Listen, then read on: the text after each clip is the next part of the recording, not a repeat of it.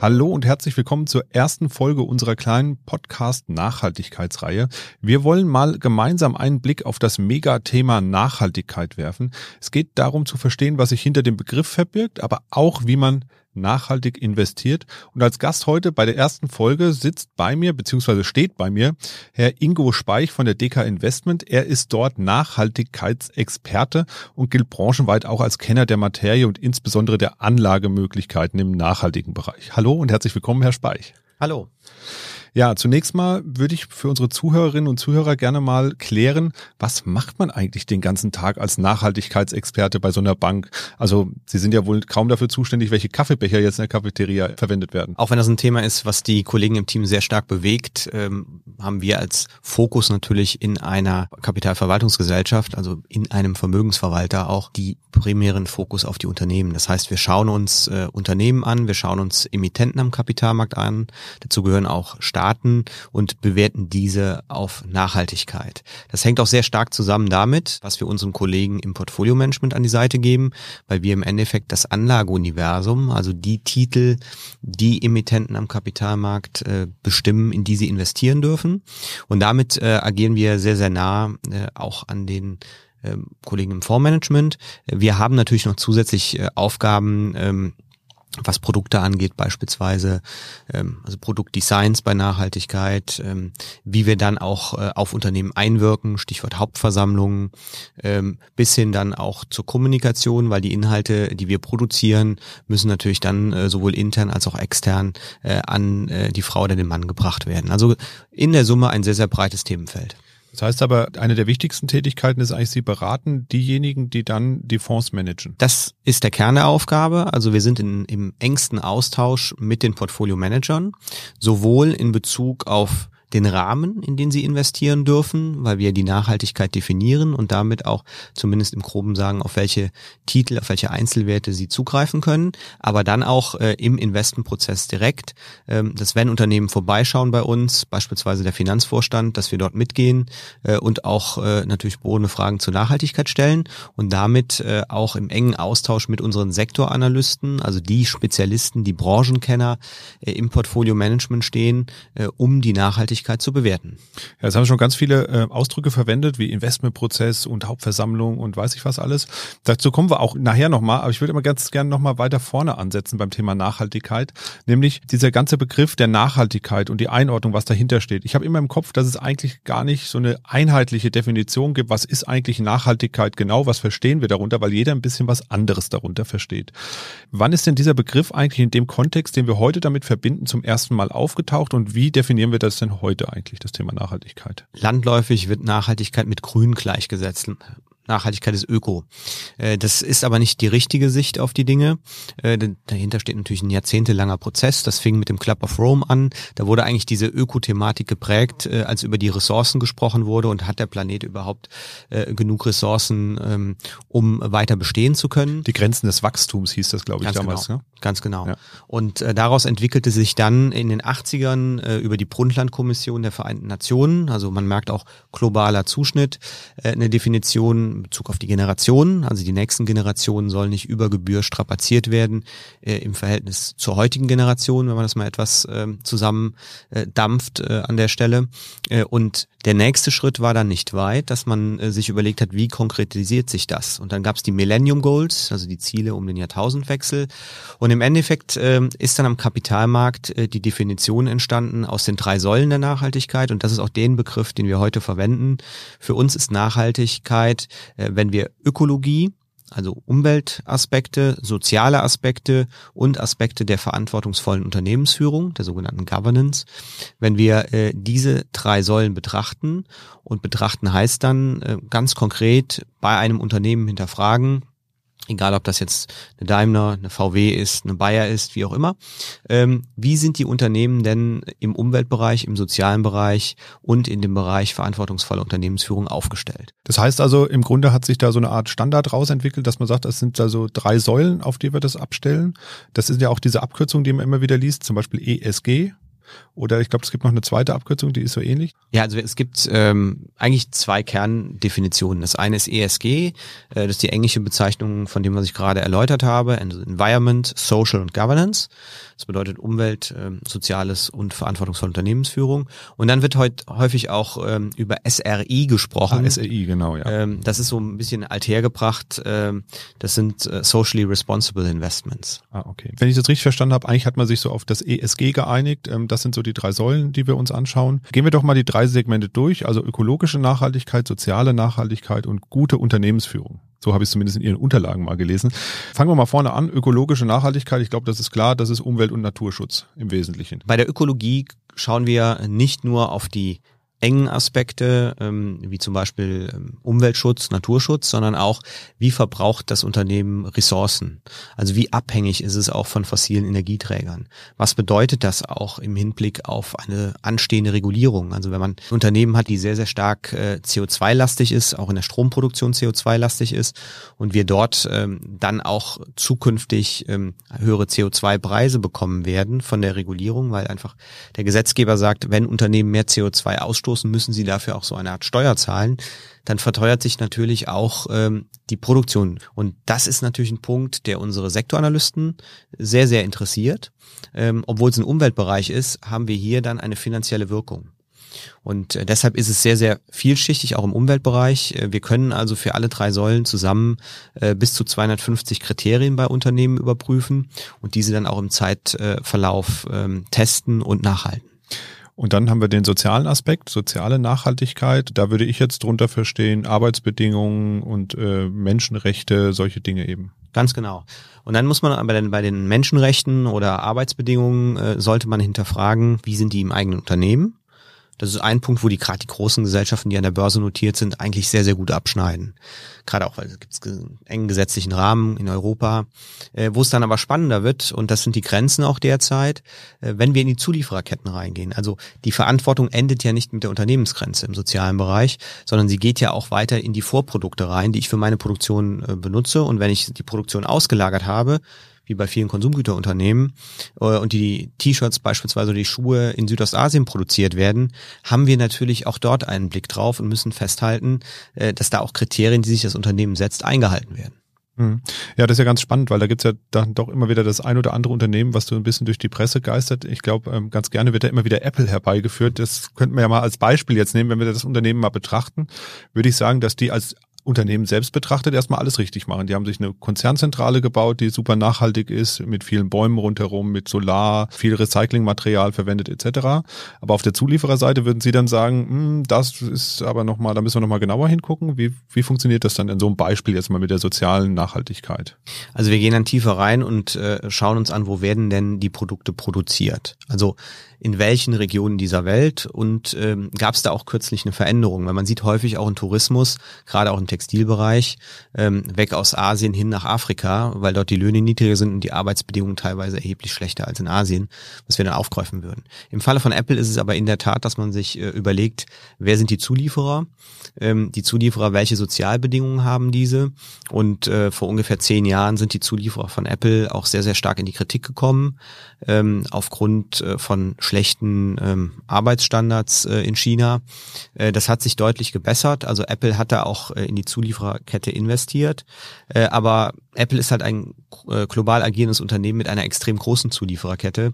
Und da gibt es an der einen oder anderen Stelle noch Verbesserungspotenzial, äh, sodass wir äh, dann in solchen Fällen auch auf Unternehmen zugehen, auf der Hauptversammlung abstimmen und äh, auch sicherstellen, äh, dass äh, zumindest äh, das Menschenmögliche getan wird, um systematische Menschenrechtsverstöße in der Zuliefererkette zu verhindern. Genau, auf das ganze Thema Impact Investing, wie man es so schön nennt, oder inwiefern Sie jetzt wirkungsorientiert auf Unternehmen einwirken, da kommen wir dann in der nächsten Folge nochmal ein bisschen genauer drauf. Das schauen wir uns dann nochmal ein bisschen im Detail an. Wie funktioniert das überhaupt? Weil das finde ich auch sehr, sehr spannend, muss ich sagen, wie man durch sein Investment auch Dinge beeinflussen kann in Unternehmen und sogar in Staaten. Aber das schieben wir nochmal ein bisschen vor uns her. Gehen wir erst nochmal auf die dritte Säule, über die haben wir jetzt noch nicht gesprochen, ein. Und zwar auf das Thema gute Unternehmensführung oder verantwortungsvolle Unternehmensführung, wie Sie es vorhin genannt haben. Das ist für mich so ein bisschen der abstrakteste Begriff eigentlich von den drei rein. Ich glaube, unter den ersten beiden kann sich jeder erstmal was vorstellen. Was verbirgt sich denn hinter der guten Unternehmensführung? Sind das gute Boni für die Mitarbeiter oder steckt mehr dahinter? Es können gute Boni sein, es müssen sie nicht sein. Äh, das ist in der Tat abstrakter, weil es unterhalb der, nennen wir es mal, regulären Wahrnehmungsschwelle abläuft. Wir schauen uns an, ähm, wie ähm, ist zum Beispiel ein Vergütungssystem aufgebaut? Was für Kriterien fließen rein? Fließen dort auch äh, Nachhaltigkeitskriterien im Sinne von ökologischen oder sozialen Kriterien rein?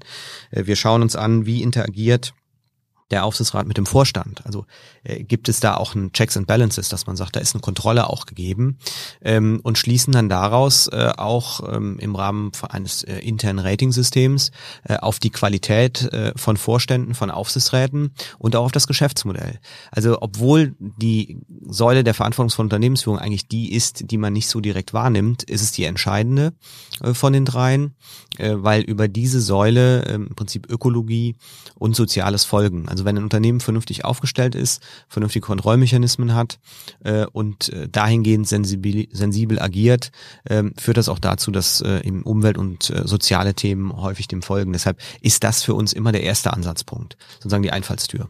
Man könnte also sagen, wenn man mal das Bild vom Hausbau nimmt, das ist im Grunde das Fundament, auf dem das ganze Unternehmenshaus dann aus nachhaltiger Sicht aufgebaut ist. Also die verantwortungsvolle Unternehmensführung als Fundament unten drunter und darauf bauen sich eben die anderen beiden Säulen dann drauf auf, nämlich die äh, soziale und die ökologische Nachhaltigkeit. Ist das richtig? Ganz genau. Wir müssen dann nur feststellen, ob das Fundament äh, Löcher und Risse hat. Ja, das ist wahrscheinlich der schwierigste Job an der Sache. Ja, jetzt sprechen wir ja insbesondere auch über das Thema nachhaltige Geldanlage. Was mich nochmal interessieren würde, ähm, wie spielt denn Nachhaltigkeit grundsätzlich in die Geldanlage rein? So, wenn ich das äh, nochmal rekapituliere, was ich so gelernt habe früher. Wir hatten das magische Dreieck der Kapitalanlage. Das war Rendite, Risiko und Liquidität, also wie verfügbar ist eine Anlage. Und irgendwo da sortiere ich mich dann ein. Idealerweise so, wie es für mich eben passt. Ja, also ich will viel Risiko, will, will viel wenig Risiko, dann werde ich wahrscheinlich aber auch wenig äh, Rendite bekommen, etc. Also man kann sich da dann einsortieren. Nachhaltigkeit kommt da ja jetzt nicht vor. Wie muss man sich das vorstellen? Wird aus dem Rendite-Dreieck dann ein magisches Rendite-Quadrat? Ja, wir sind eigentlich dazu übergegangen, aus dem Dreieck ein Viereck zu machen. Äh, wir haben festgestellt, dass in den äh, letzten zehn Jahren die Welt da draußen sich massiv verändert hat. Äh, Im ökologischen Bereich ist es äh, zum Beispiel der Klimawandel, den wir in der Form noch nicht hatten.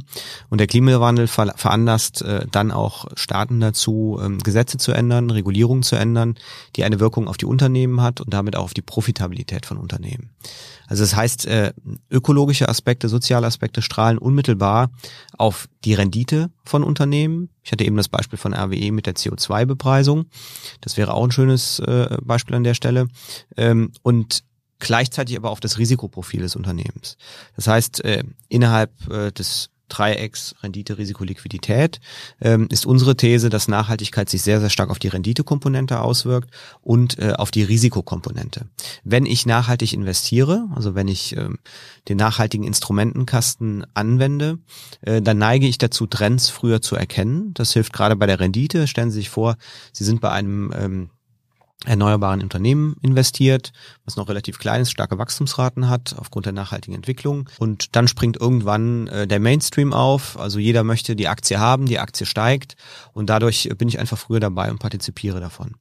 Auf der anderen Seite bei der Risikobetrachtung geht es darum, gewisse Risikotypen aus der Anlage auszuschließen, durch Nachhaltigkeitskriterien. Also Nachhaltigkeitskriterien geben uns sozusagen eine Indikation, einen Hinweis, wo ein besonderes Risiko vorliegt. Und dann würden wir diese Unternehmen äh, in der Anlage vermeiden und damit äh, auch Schaden vom Portfolio abhalten. Sagen wir also, ich möchte das Thema Nachhaltigkeit jetzt nicht nur im Alltag leben, sondern ich möchte auch die nachhaltige Geldanlage umsetzen in meinem Portfolio. Jetzt ist es ja so, Geldanlage soll sich ja für den Anleger auch auszahlen, soll sich lohnen. Welche Aspekte sind es denn, welche Vorteile bietet denn eine nachhaltige Geldanlage jetzt im Portfolio-Kontext? Grundsätzlich äh, muss sich eine nachhaltige Anlage für den Anleger dann auch auszahlen. Ähm, also wir machen das ja nicht äh, aus dem Selbstzweck heraus. Das schlagendste Argument für die nachhaltige Anlage, und das zeigen uns auch Profi-Anleger wie Versicherungen, Pensionskassen, die sehr lange Anlagezeiträume haben, äh, dass man gewisse Risikotypen äh, in der Anlage vermeiden kann. Dazu gehören beispielsweise Ereignisrisiken. Ereignisrisiken äh, können sein, dass ein großer Unfall bei einer Ölplattform äh, passiert. Deepwater Horizon im Golf von Mexiko 2011 wäre ein Beispiel. Äh, dort konnte man auch sehen anhand ähm, des sozialen Faktors der Arbeitsunfälle, hat es an der Stelle schon Warnsignale gegeben und man könnte eben die Unternehmen ausschließen, äh, die auffällig sind äh, in Bezug auf Unfallraten, Unfallhäufigkeiten, würde die in diese nicht investieren und hat dementsprechend auch an der Stelle das Risiko dann nicht im Portfolio. Klassisches Beispiel für Ereignisrisiken ist auch ein Atomkraftwerk, ähm, aus nachhaltiger Sicht nicht investierbar. Ähm, die Eintrittswahrscheinlichkeit, dass etwas passiert, also ein GAU, also ein großer Unfall, die ist zwar sehr, sehr gering, aber letztlich der Schaden, der daraus entsteht, ist immens. Und die Kombination aus sehr, sehr niedriger Eintrittswahrscheinlichkeit und sehr hohem Schaden ist eben das, was äh, diese Risiken am Kapitalmarkt schwierig äh, zu greifen lässt. Und äh, da ist unser Ansatz bei einer nachhaltigen Anlage zu sagen, dann raus damit, lieber nicht investiert sein und sich diesen äh, Risiken auch nicht exponieren, möglicherweise in einem Portfolio-Kontext. Ähm, also wenn ich jetzt 100 Aktien in einen Korb in einem Portfolio habe, äh, muss ich auch nicht gerade in dem Wert investiert sein, der diese Risiken aufweist. Da gibt es genug andere, äh, die vielleicht äh, genauso gut aufgestellt sind, aber eben nicht diese Risiken haben. Sie haben jetzt schon ein paar Mal gesagt, ja, Sie, Sie schauen sich halt Unternehmen an und sortieren aus, sage ich jetzt mal einfach. Ne? Also das heißt, Sie haben so eine Art Filter, durch die laufen alle Unternehmen durch und Sie sagen dann an bestimmten Schranken immer, man muss das so ein bisschen vorstellen, wie so ein granularer Filter, wie beim Sieben, der wird immer schmaler und unten fällt ein ganz feiner Sand nur noch raus. Das sind dann die Unternehmen, die investierbar sind. Erklären Sie doch mal ganz kurz, was sind das für Kriterien, die Sie da so anlegen und wer kommt da durch und wer kommt da nicht durch am Ende? Also wir haben bis zu 250 Kriterien, die wir sozusagen aktivieren können. In der Praxis äh, läuft das aber auf so 15 bis 20 Kriterien raus, sogenannte Ausschlusskriterien.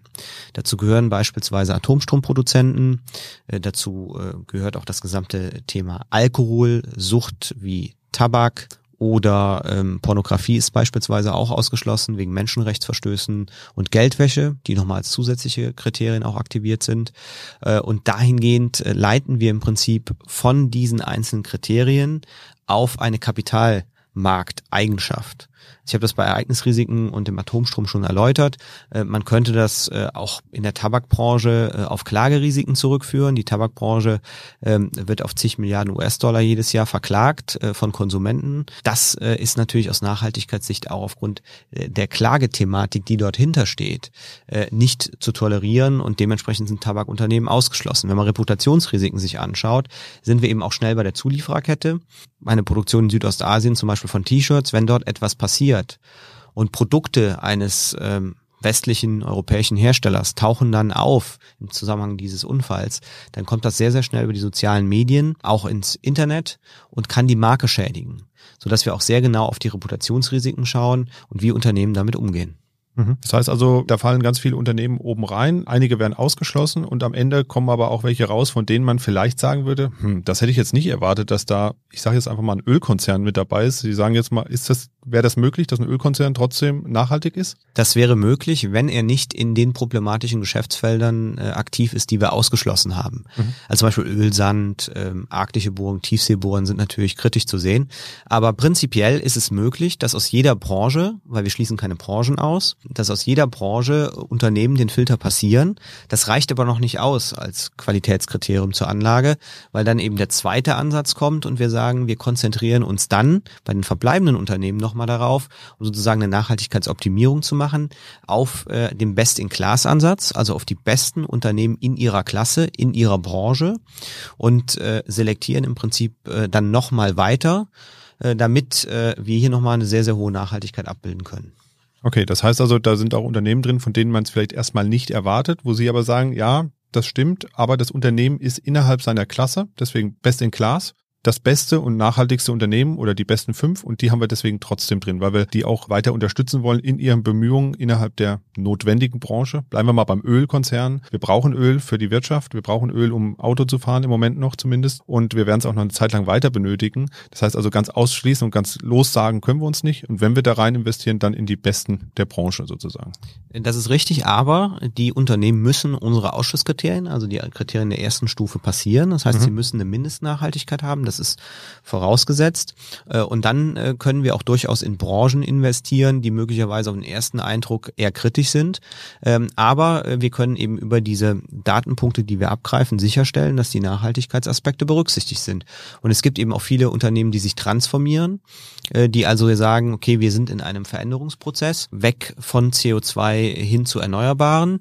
Also ich muss jetzt mal wieder RWE an der Stelle erwähnen. Das ist vielleicht ein besseres Beispiel als meine Ölkonzerne die ganze Zeit. Genau, die Ölkonzerne sind sind, äh, häufig, weil es äh, große Unternehmen sind ähm, und sehr, sehr verästelt global und auch in Regionen unterwegs sind, die jetzt nicht gerade ähm, äh, stabil auch mitunter sind, äh, sind Ölkonzerne aus Nachhaltigkeitssicht überdurchschnittlich ähm, selten, nennen wir es mal so, im Portfolio. Das ist bei Energieversorgern etwas anders, äh, aber trotzdem äh, müssen diese Kriterien erfüllt werden. Das heißt, wir würden jetzt nicht einen Atomstromproduzenten in ein nachhaltiges Portfolio kaufen, ja. Mhm.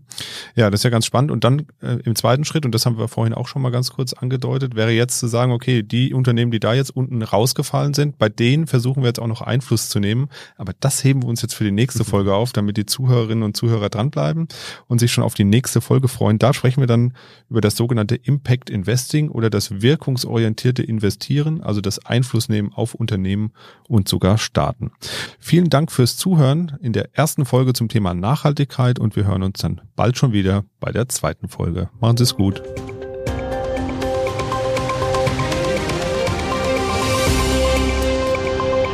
Mikro trifft Makro ist ein Podcast der DK Bank. Weitere Informationen zur DK Bank finden Sie unter www.dk.de-dk-gruppe.